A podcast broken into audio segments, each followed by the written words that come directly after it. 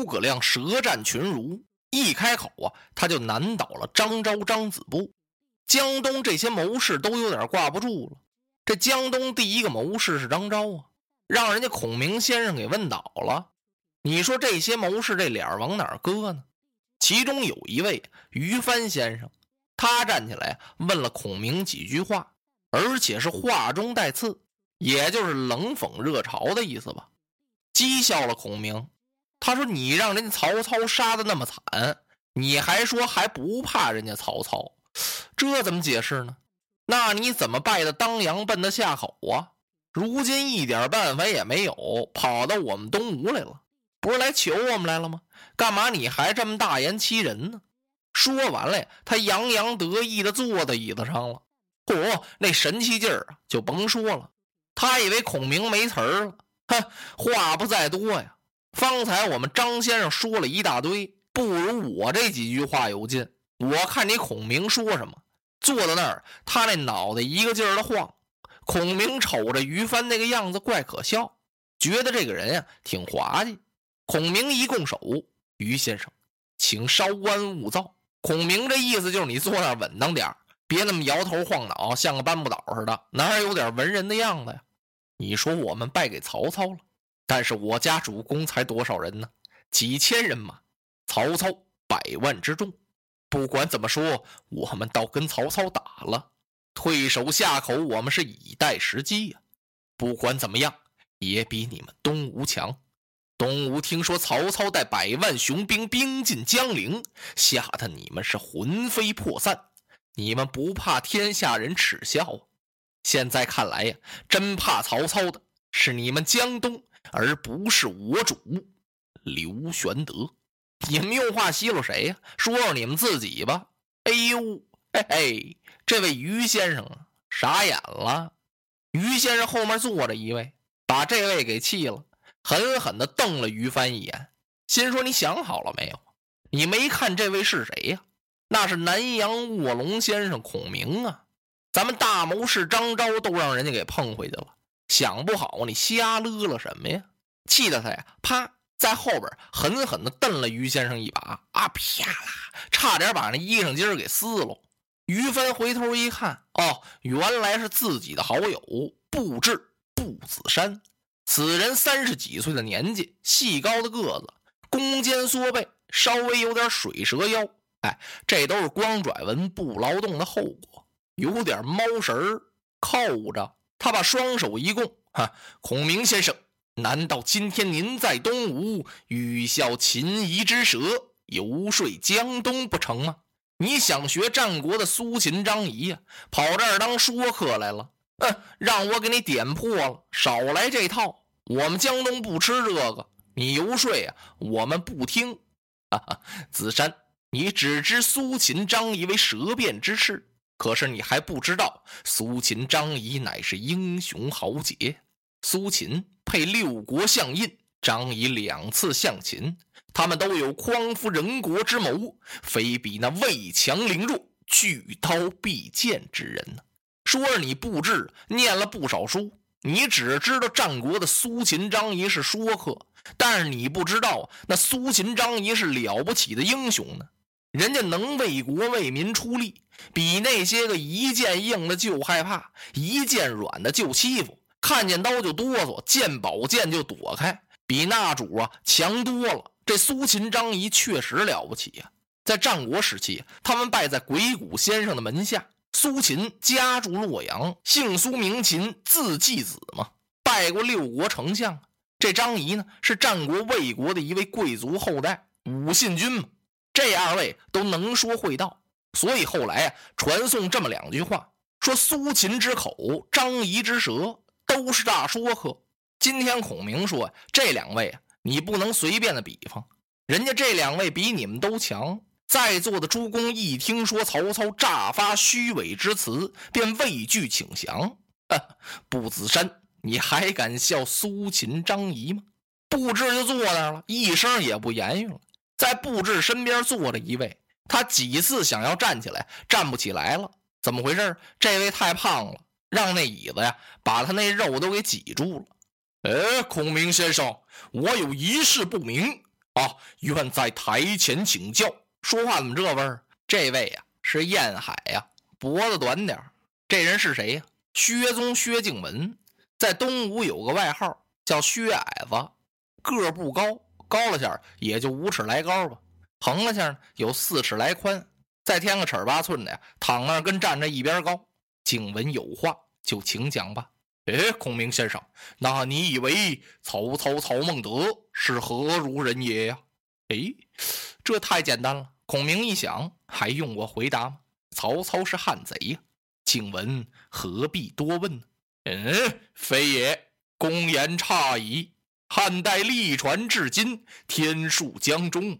我看今日曹公三分天下，已有其二，人皆归心。你主刘豫州不识天时，强与欲争，正如以卵击石，安得不败乎？说完这两句，薛先生直喘，有点上不来气儿了。孔明先生听到这儿生气了：薛宗怎么能会说出这样无父无君的话来呢？人生于天地之间，以忠孝为立身之本。薛敬文既为汉臣，见有不臣之人。当世共戮之，臣之道也。说你是汉臣呢，你要讲忠孝啊。现在你看着不臣之人，像曹操这样的汉贼，怎么办？你得和那些仁人志士一起呀，把他杀了，你这才算为臣之道。今曹操祖宗刀石汉禄，不思报效，反怀篡逆之心，天下之所共愤。曹操忘了本了。他家世世代代吃着汉朝的俸禄，他应该很好的报效。可是他不然，怀篡逆之心，挟天子令诸侯啊！天下人没有不气愤的。凭你薛敬文，怎么能说以天数归之呢？你这不是无父无君的话吗？嗯，冲着你这个话，是不足喻于矣，请勿复言。别说话了，在那儿老老实实的坐着吧。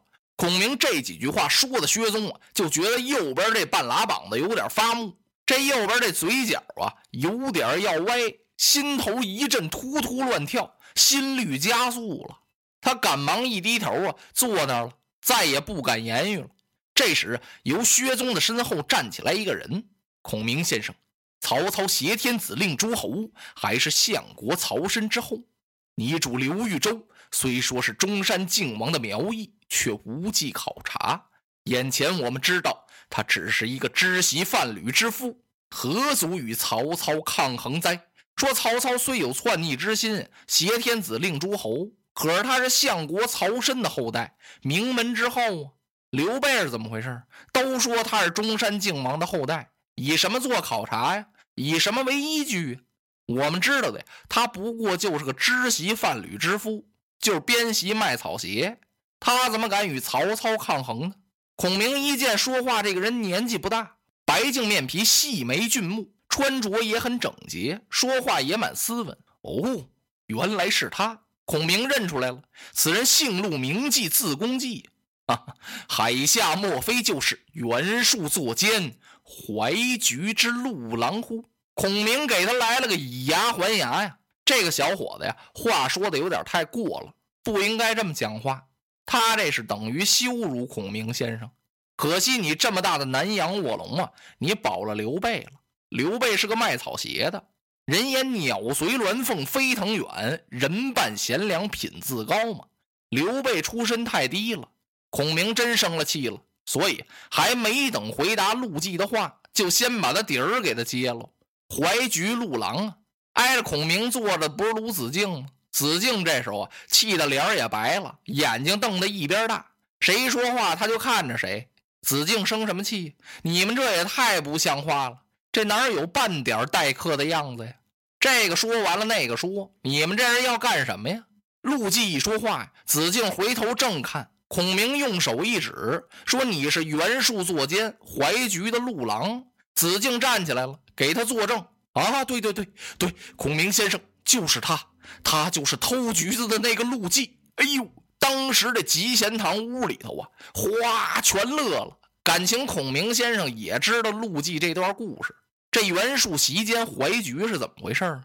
陆绩家住淮南，袁术在淮南称霸的时候，他不是得了一块玉玺吗？就是孙权他哥哥孙策，为了跟袁术借兵，怕人家不借，把那玉玺押给袁术了，他这才把人马借走。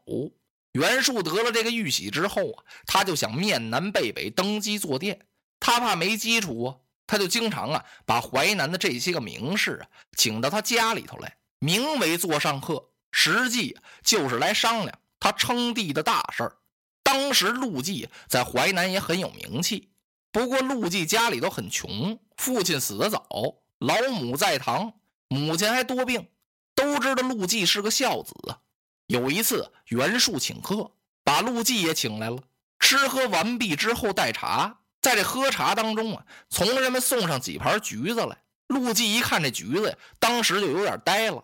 怎么回事？感情他母亲现在正在病中，这个病人呢就保不齐呀，想吃点这个，喝点那个的。哎，母亲就跟他说想吃橘子，这下可把陆绩给难住了。因为当时啊，那个年代啊，那橘子树、橘子园很少，吃橘子吃不着。陆绩还没钱，有钱也没地方买去。袁术行啊，他是这一方的霸主啊，接下橘子来得先给他送来呀。陆绩一看，我怎么能吃这橘子呢？我妈想吃这东西还吃不着呢。他就趁人不注意的时候偷了四个橘子，揣哪儿了？搁袖口里了。早些年，古代年间，那人那袖子呀，都肥都长，肺布着的呢。哎，那两个袖管啊，能顶四个面袋使唤。有什么东西都往那袖口里面一塞，他就把这橘子搁袖口里了。袁术没看见。等谈完了话送客的时候，往外一走，不是都得拱手而别吗？陆绩呢，他年纪小，他给袁术一拱手，给施了个礼。就在这一施礼的时候啊，嘣嘣嘣，那几个橘子就从那袖口里边都轱辘出来了。哎，从此得名怀橘陆郎，怀者揣也，怎么也比那偷好听啊？母亲有病想吃橘子，你可以跟人家要吗？干嘛人家看不见的时候你拿呀？哎，实际就是偷。所以今儿孔明啊，当的一下子就把陆绩的底儿啊是全盘托出。落花葬黄冢，花蝶各西东。千年之后的我，重复着相同的梦。恍惚中。